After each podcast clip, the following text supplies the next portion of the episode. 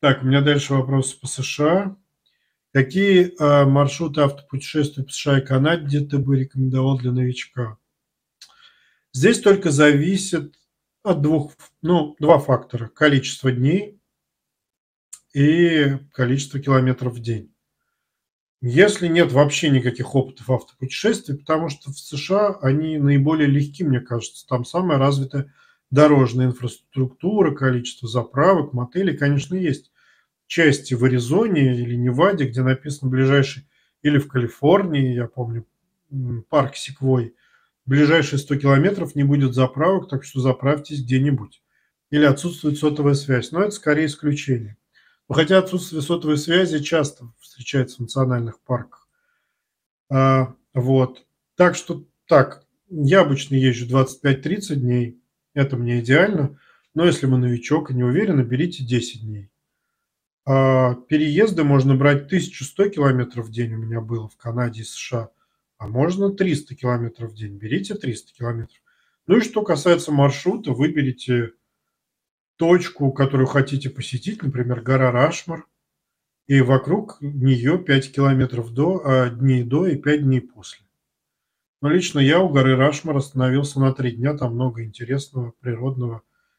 Всякие парки, Кастер, Crazy Horse, интересный провинциальный город Рапид-Сити. Есть Indian Caves, э, индейс, нет, Indian Caves это в Небраске. Caves of Wind, э, пещеры ветра, там такая система пещер. Или болото, где нашли мамонтов, музей мамонтов. Много всего интересного. В общем, я не дам конкретный маршрут. Я предложу взять точку, которую вы хотите посетить, и вокруг нее, до нее 5 дней после, или 4 дня, 3 дня в этой точке. Какие природные достопримечательности Северной Америки стоит посетить во время путешествия? Какие национальные парки США и Канады стоит включить в маршрут? А, я могу что-то на вскидку сейчас сказать, но это будет далеко-далеко не полный перечень, потому что национальных парков там, ну, мне кажется, сотни. Что касается Канады, я был только в скалистых горах, и все там вокруг, там много всего красивого, ходить не переходить. Я помню что-то типа мраморный ручей или какие-то скалы.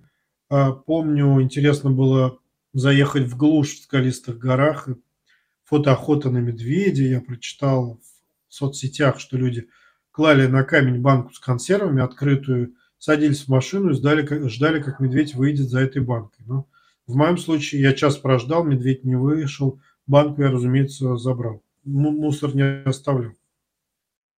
Недавно смотрел какой-то сериал, немецкий или бельгийский, не помню. Немецкий все-таки кажется. И там полит... И вот Германия, все так благонравно, но полицейский выбрасывает в лесу обертку от своих таблеток. Меня это так прям зацепило, неприятно. Так, э, достопримечательности Северной Америки, национальные парки. Что касается США, я скажу только то, что при первый приходит в голову. Парк Секвой в Калифорнии, долина смерти там же, а долина Арок, Рашмар, Гранд Каньон, каньон Антилопы, который похож на Илладский Красный каньон. Ну, куча всего связанного с вулканами на Гавайях, там тоже национальные парки. Ну и вот Индиан Кейвс я уже упоминал в Небраске. Тут просто то, что первое приходит в голову. А так там их очень много. Надо, наверное, может быть, на TripAdvisor рейтинг посмотреть. Какие города в США и Канаде особенно интересны для автотуристов? С Канадой проще. Там просто едешь слева направо и Ванкувер, Калгари, Виннипек, Раджайна, Оттава, Монреаль. Вот это самые основные канадские, ну, Торонто, да? Канадские города. Они все на одной линии расположены. А, вот. А что касается США, то мне каждый был интересен. От маленького Салема или даже Рапид-Сити – до Нью-Йорка. Причем большие города я меньше люблю. когда я приезжаю из э, какой-то сельской местности в Нью-Йорк, там сразу начинается это безумное дорожное движение, которое меня пугает. У меня начинаются панические атаки. Ну, не по-настоящему, я утрирую. Но вот я думаю, ну, все крупные города, вот мне говорили, Балтимор опасный город, но мне говорили, что и Мемфис опасный, и Филадельфия. А там есть, например, в Филадельфии такой рафинированный центр с небоскребами, а куда ты вот отойдешь. Мне кажется, в Филадельфии расположен колокол свободы, не помню, или в Бостоне, или в Филадельфии, по пути к которому ты проходишь через несколько таких а-ля гетто-кварталов, где бездомный пар из люков. А, вот. Но все равно там было...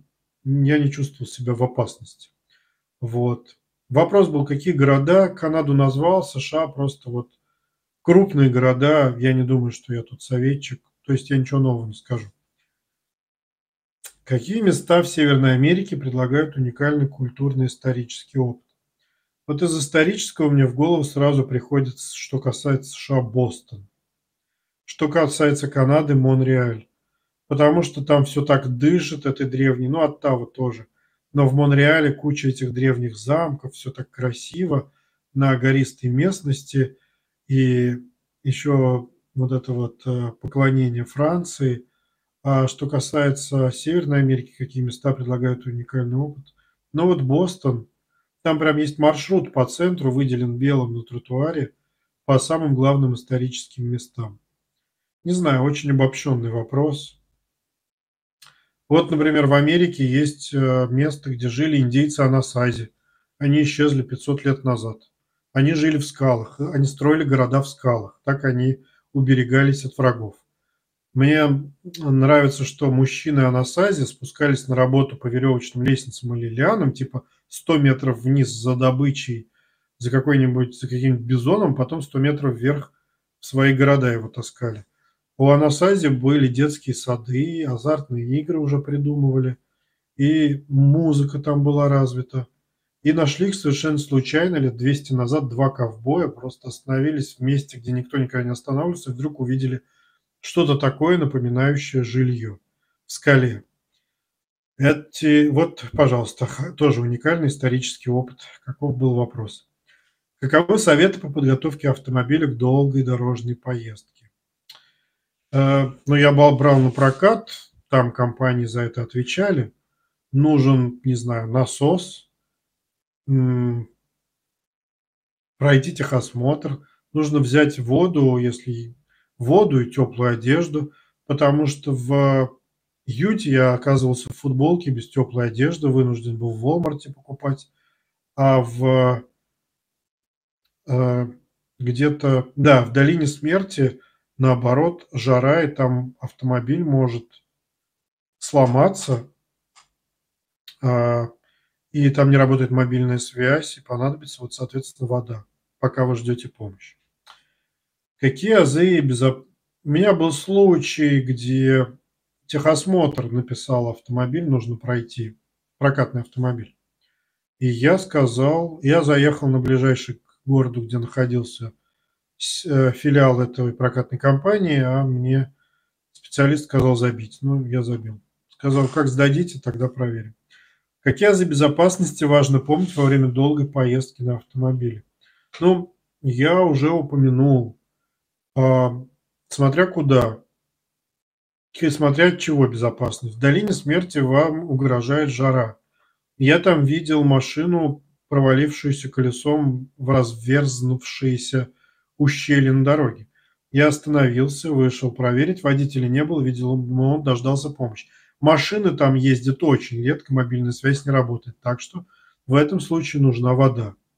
Если это регион, где опасные животные, например, медведи промышляют, ну, смотреть в оба.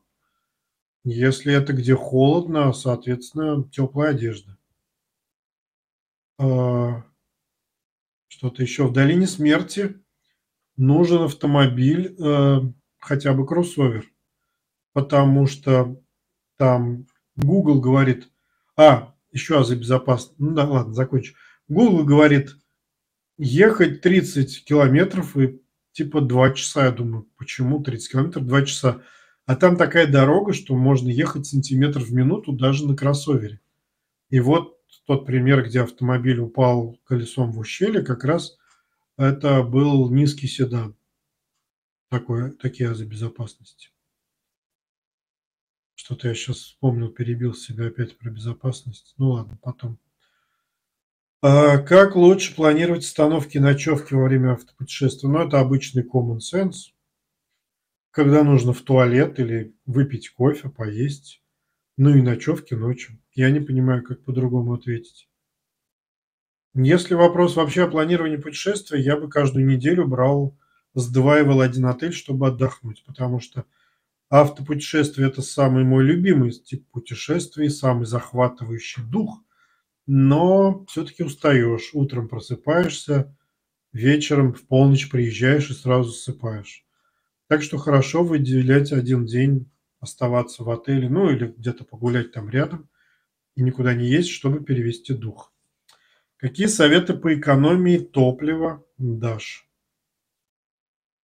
Я не могу дать совет ездить по платным дорогам для экономии топлива, потому что по платным дорогам вы не видите сельскую местность.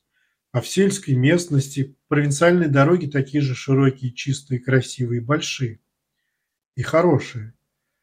Но на провинциальных дорогах вы видите сельскую жизнь, соль земли. Я видел, как полицейские привезли заключенных в оранжевых робах на какие-то общественные работы – и конный полицейский за ними следил. Я видел, как дети, тоже в оранжевых униформах, вышли на общественные работы вдоль дороги, где на тысяч, ну ладно, на 100 километров ничего не было. Они убирали мусор. Я сначала думал, это субботник. А, они не были в ора... они были в светоотражающих жилетах, поэтому я подумал, что они вышли на субботник. Но мне сказали, что это на общественных работах. Много всего интересного. Какие-то музеи на открытом воздухе – а, гаражные распродажи, все это вы увидите. Вот, так что экономить я могу предложить на топливе так. Ездить на круиз-контроле какой-то приемлемой скорости по 90 км в час. Первое. А второе – это заправляться на заправках наиболее дешевых, о чем подскажет Google. Google. Один раз Google прислал меня на Костка, как на самый дешевый, но там оказалось по членским картам. Но заправщик вошел в мое положение и провел свою карту. Вот еще про азы безопасности вспомнил. Самое неприятное – это засыпать за рулем во время изматывающих этих поездок.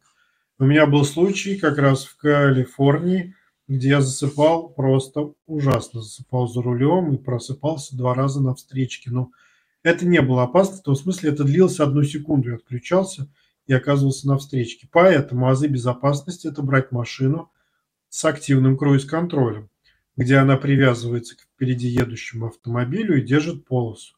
В этом случае вы все равно не можете засыпать, но отключаться не так опасно. У меня такое было несколько раз на таком автомобиле, и я чувствовал себя в безопасности. Какие приложения онлайн-ресурсы ресурсы полезны для автотуристов в США и Канаде? В Канаде я загружал оплату парковок, а в США и Канаде бесплатные парковки, Maps.me и Google карты офлайн версии, потому что много есть мест без покрытия связи. Приложения для онлайн, для мобильных, для eSIM. А, все приложения для брони, типа Booking и Airbnb. А, приложения для перевода. Ну, кстати, для перевода единиц, но я имею в виду перевода языка тоже возможно офлайн и для перевода единиц вот этих метрических в американские. Если еще что-то, ну и TripAdvisor, чтобы смотреть э, рейтинги места, что посетить, если время ограничено. Или что-то еще вспомню, добавлю. Было еще что-то. Какие правила дорожного движения законы водитель должен знать при поездке через границу между США и Канадой? А в США и Канаде одинаковые правила, кроме метрической системы в Канаде. На границе при въезде из США в Канаду висит дорожный знак с надписью «Финк Метрик» с игрой слов, где последняя буква в слове «финк» – «к» и первая буква в слове «метрик» мы образуют «км». Вот это единственное различие, найденное мной. Там те же дорожные знаки, та же разметка и те же правила движения. Мне пока даже автомобильные знаки, ну, номера там такие же. Даже префиксы телефонные в Канаде такие же, как в США. Я вообще рассуждал об этом, что Канада все скопировала у США. Кроме метрической системы, слава богу. Есть более глобальное мое рассуждение, что Америка воевала за, за независимость сама, а Канаде независимость Британия подарила после того, как проиграла Америке. И Британии независимость досталась, в общем, не в борьбе. Поэтому Канада получилась, независимость Канаде досталась без борьбы. Поэтому Канада получилась такой скучный, провинциальный, как национальный парк США.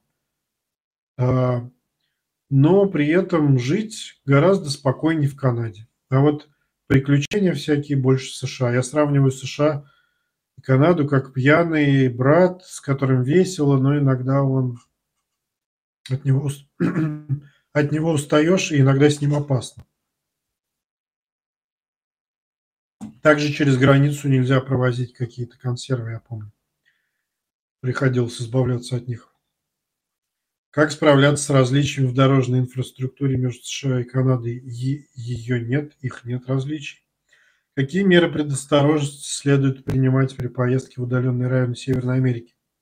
Ну, если это типа путешествие куда-то в лес, там, не знаю, с палаткой, то я не знаю, какие, потому что я так не ездил.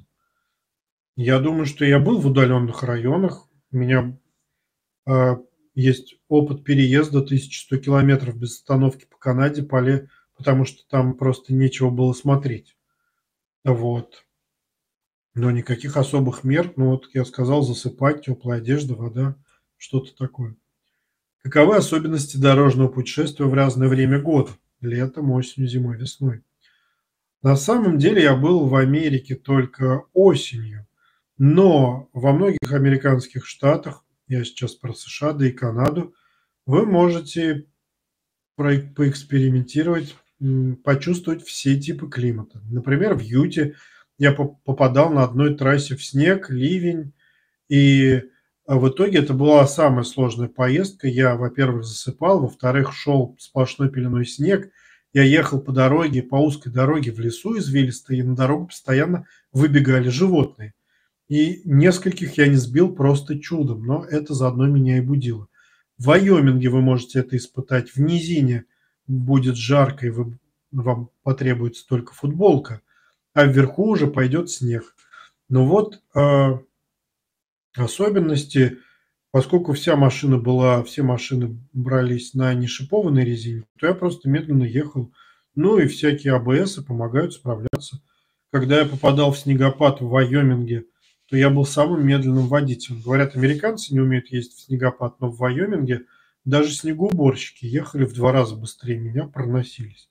При этом они чистили снег. Какие места стоит посетить в Канаде для любителей зимних видов спорта? Я не знаю, я не посещал такие места, но уверен, что вся Канада подходит для любителей зимнего вида спорта.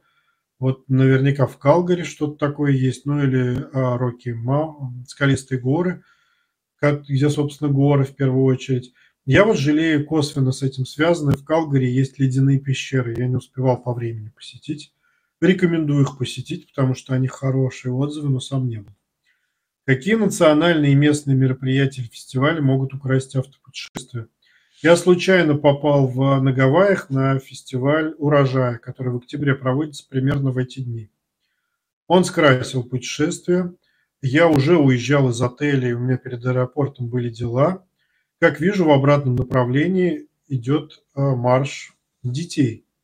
Я развернулся, припарковался у отеля обратно, сел на дорогу, там полицейские перегородили, люди уже разместились вдоль трассы, и это был мирный парад без оружия, парад в честь урожая. Там шли школы, оркестры, стоящих с детей, э, конные местные жители, аборигены, а, королева красоты Америки проехала на кабриолете, целые инсталляции на платформах, в том числе посвященные детям-инвалидам и так далее.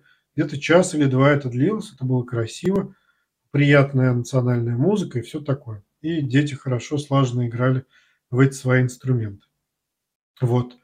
А в Сан-Франциско я случайно попал на марш протеста феминисток «My Body, My Choice», с чем я полностью согласен, но это не фестиваль и не мероприятие, не помню.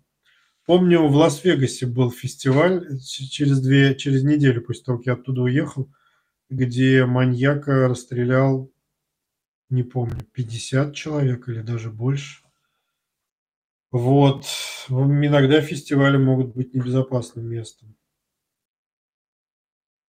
Ну вот э, мероприятие еще, я бы эту выставку электроники, которая в январе каждого года проходит в Лас-Вегасе, порекомендовал бы. Какие кулинарные особенности и региональные блюда стоит попробовать в разных частях США?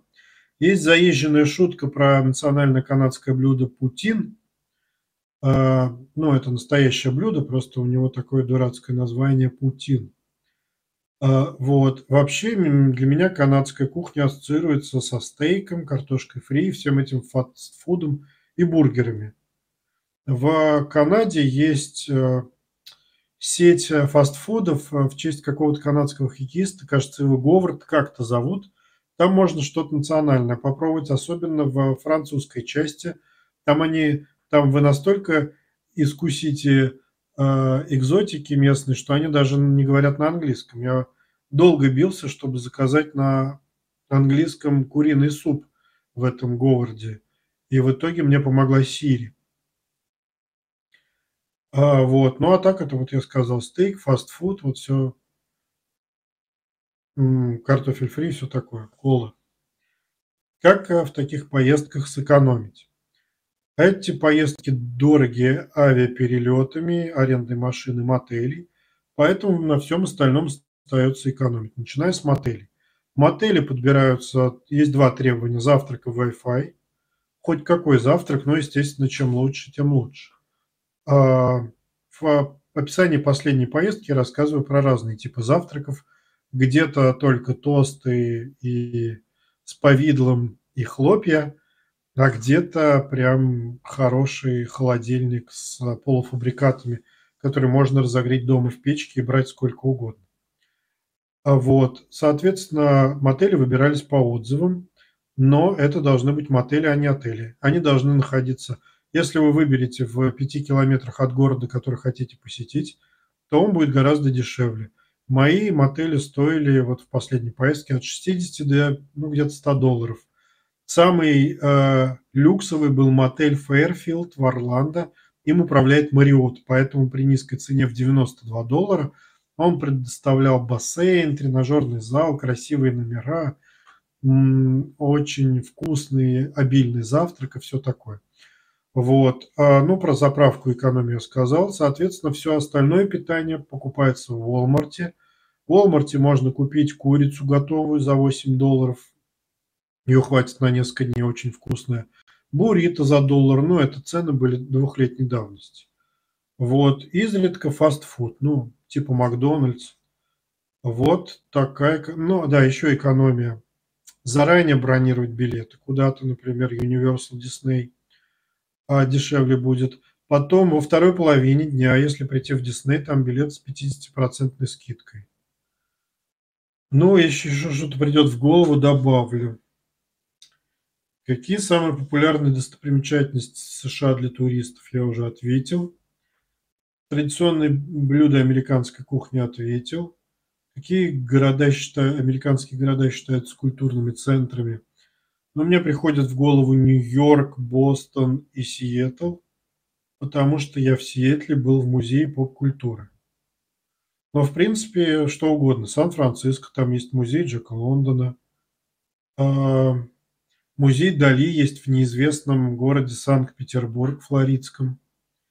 Этот город основан русским политическим иммигрантом, который бежал а, в Российск... из Российской империи в 1000 850 или там 60 не помню. Вот, даже там есть музей Дали. Форт Майерс, музей э, Эдисона Форда. Ну, они, правда, не люди искусства, а тут культурные центры. Ну, наверное, Нью-Йорк самый культурный. Вот какие вызовы и проблемы стоят перед США сегодня и каковы планы на будущее. Ну, я могу отвечать только как сторонний наблюдатель. Вызовы в китайской потенциальной экспансии, в столкновении насчет Тайваня и в роботизации, как раз я уже сегодня упоминал, Америка создает э, армию роботов, и Китай создает армию роботов. Китай заказал, уже в, э, спустил на воду роботизированный корабль. Он позиционируется как исследовательское судно, но все понимают, какое это исследовательское, что это на самом деле военное. Там рой подземных, подводных, надводных и летающих дронов. Все управляются единым искусственным интеллектом, кораблем. Это очень грозная сила. Как раз увидев это, американцы стали строить роботизированный флот. Какое было твое самое незабываемое путешествие и почему? Как раз вот сейчас вышла публикация о путешествии по Мексике.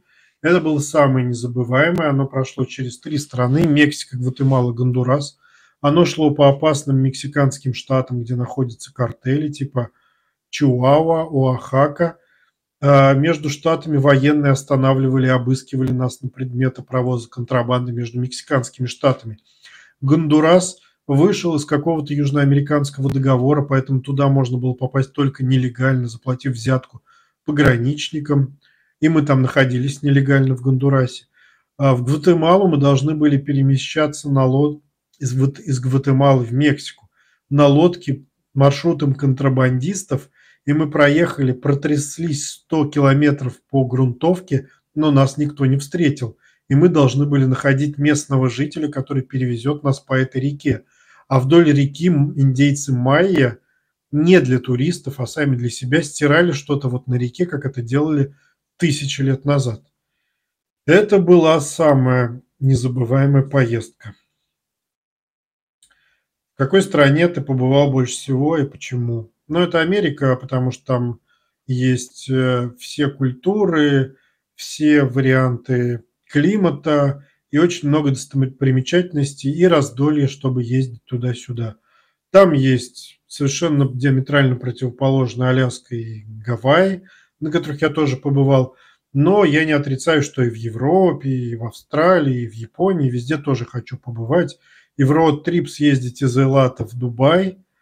Вот. Но как-то у меня в Америке и родственники, английский я знаю. Вот что-то все хочу вот доездить. Сейчас я объездил 24 штата, по-моему.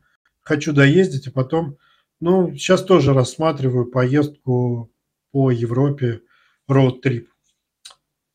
Какими средствами передвижения предпочитаешь пользоваться для путешествий? Ну, автомобиль, очевидно. У меня был в Канаде как раз 1100 километров, где надо было проехать. Была идея перелететь их самолетом и там заново арендовать машину, но решил интереснее все-таки все это видеть глазами. Как ты выбираешь место для путешествия? Ну, пока не выбираю, пока, это, пока только США, и там просто то, что еще не посещал. Например, я не был в Техасе. В ближайший раз, наверное, думаю, съезжу туда. Ну, также у меня там родственники, иногда маршруты захватывают, чтобы посетить их. Они в разных штатах. А с какой культурой какой страны ты наиболее сильно себя связываешь? Это сложный вопрос, потому что а, по рождению и проживанию до репатриации я, наверное, связан подсознательно с культурой России. изучал русскую литературу в школе. Но а, читаю я в основном американскую литературу, американскую научную фантастику. После вторжения России в Украину каждый получал психотерапию, какую мог придумать для себя. Я нашел эту психотерапию в фантастике, которую слушал в запой, организовал в Твиттере тред и, наверное, описал, ну, может быть, 100 рассказов и романов, которые прочитал или прослушал с тех пор. Так что, я думаю, современный я больше связан с американской культурой через литературу. Ну и, соответственно, третья культура – это израильская, еврейская. Я живу в Израиле, она меня окружает. И я себя, я переехал в Израиль, одна из причин, хотел приобщиться к этой культуре. Но что к ней отнести? Иудаизм или горы, или древние, или древнюю историю – которой тут все пахнет, вот даже в Эйлате, Эйлат ведь древний город, здесь есть э, скала, где путешественники из прошлого оставляли послания, типа здесь был Аристофан. Культура ли это? Ассоциирую ли я себя с ней? Теперь да, находясь в Израиле. Есть ли места, которые мечтаешь посетить в будущем? Ну, я уже назвал Япония, Австралия. Вот в ОАЭ еще не был. То есть был, но так проездом. Хотелось бы поподробнее. Ну вот в Танзанию мне рассказывал риэлтор, элладский риэлтор, она три месяца в году живет в Танзании. Очень рекомендовал, говорил там чисто, чисто. Хотя я привык, что в Африке не очень чисто, но вот как ты относишься к путешествиям в экзотические или нестандартные места? Если я привел в пример Мексику, но если речь о том, чтобы поехать жить в палатке где-то в холоде или жаре, или в каких-то тропиках и бороться с комарами или гадюками, то я против. Мне это не интересно. А так, э, в холодный климат, ну, где у меня есть отель, я утром счищаю с автомобиля снег, и потом еду по снегу куда-то и гуляю, гуляю по снегу скалистых гор под в метель, мне это нравится. Или проехать мимо медведя или буйвола но жить в палатке, если речь о экзотическом, нет. Какие культурные особенности тебя удивили или вдохновили во время путешествий? Не приходит ничего сразу в голову. Самый красивый вид или природное чудо видел во время путешествий? Ну, я не знаю. А, Гранд Каньон. Каньон Антилопы. Долина Арок, наверное. Самые лучшие фотографии были там, в долине Арк. Ну вот Cathedral Spires в Южной Дакоте тоже. Не могу выделить лучший. А, как, какое твое отношение к путешествиям в одиночестве по сравнению с путешествиями с компанией? 50 на 50, и у того и у другого есть преимущество. В одиночестве ты сам себе составляешь маршрут, сам себе хозяин, можешь что-то проспать, пропустить, никого не подведешь. У меня был в Мексике случай, где я один день не хотел выходить из отеля, но вот не хотел. И не выходил. Если бы я был с кем-то, меня бы заставили. Но если с компанией, это автопоездка, то можно приболеть э, или э, поменяться за рулем, когда один засыпает, или что-то там поискать э, в TripAdvisor, пока один ведет машину, поискать, что посмотреть в очередном городе. Вот. Так что одинаковое количество преимуществ и недостатков. Я люблю путешествовать как один, так и компания. Я как-то ездил в Египет, компания из 10 человек, и часто они, я от них уставал. Но также было и много веселого и совместных каких-то походов. У меня там был случай, где я чуть не утонул на серфинге. А они э, выпивали на пляже и этого не видели. Я надеюсь, хоть сфотографировали, сделали видео захватывающее этого события, чтобы было что потом в соцсетям показать. А они даже не были в курсе. А как ты документируешь путешествия? Ну, социальные сети, там я рассказываю в режиме реального времени, что происходит, а также каждый вечер нахожу время – это тяжело, ты устаешь, но нахожу либо тезисно, либо полностью описать, что происходило днем. А уже когда возвращаюсь с путешествия, все это описываю, плюс поднимаю фотографии, плюс социальные сети смотрю, там все по дням я пишу, ну, не, типа какие-то впечатления там описываю. Я помню, благодаря фотографиям была ситуация, где я нашел автомобиль в Вашингтоне. Я забыл, где его припарковал, но на фотографиях есть геотеги. Я смотрел фотографии, которые делал, когда шел от автомобиля к центру Вашингтона. Там просто в центре сложно было встать, где-то два километра шел. И вот последовательно перебирал фотографии и увидел геотек, самый первый, и там нашел автомобиль высокотехнологичным. Фестиваль вопрос был. Наиболее гостеприимные страны, я считаю, что это США.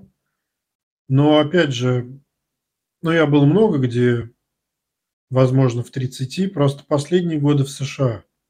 И не помню, насколько гостеприимны в Таиланде или Кении. Точнее, у меня хорошие воспоминания остались от Таиланда или Кении. Вообще ни об одной стране я не помню плохих, кроме Швейцарии.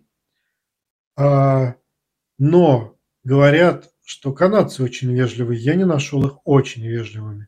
У меня было несколько конфликтов в Канаде, и один из них я выбросил стаканчик кофе в урну, где были нарисованы стаканчики. Рядом курили какие-то канадские жители, но тоже в, в мотеле остановились, и начали на меня ругаться, что я выбросил, что в стаканчике содержится пластик. Я выбросил его не туда, они очень грубо со мной разговаривали. И было таких несколько ситуаций. В США было на все очень вежливо, улыбчиво и дружелюбно. Вот. Какие сувениры ты привозишь? Раньше привозил всякие статуэтки, типа из Мексики мексиканец, сидящий с текилой под кактусом, такие статуэтки на полке ставил, но потом забил. Сейчас, думаю, это несколько э, такое э, детское увлечение привозить их. Я помню, в Гондурасе и Гватемале не было ничего, кроме майских календарей. И э, владелец магазина в Гондурасе вызвал резчика по камню, который приехал на мопеде и рисовал резчика по камню. И выбил мне на этом камне с майским календарем мая слово э, Гондурас и Капан, кажется, или как-то так город назывался. Вот, ну, из Барселоны это, очевидно, этот собор, из э, там Пизанская башня, или бык из Барселоны, я не помню, пронзенный копьем, типа того. Вопросы безопасности и здоровья. Ну, безопасность упоминали, здоровье – это страховка. Ну, высыпаться, я уже говорил. По страховке было несколько лечений, ну, несколько раз пришлось к ней, к ней прибегать за простуды, все, таблетки, все оплачивал. Какие путешествия стали уроками жизни? Ну, я думаю, каждый... Мне не... Я из каждого что-то узнаю. Ну, так не приходит ничего в голову.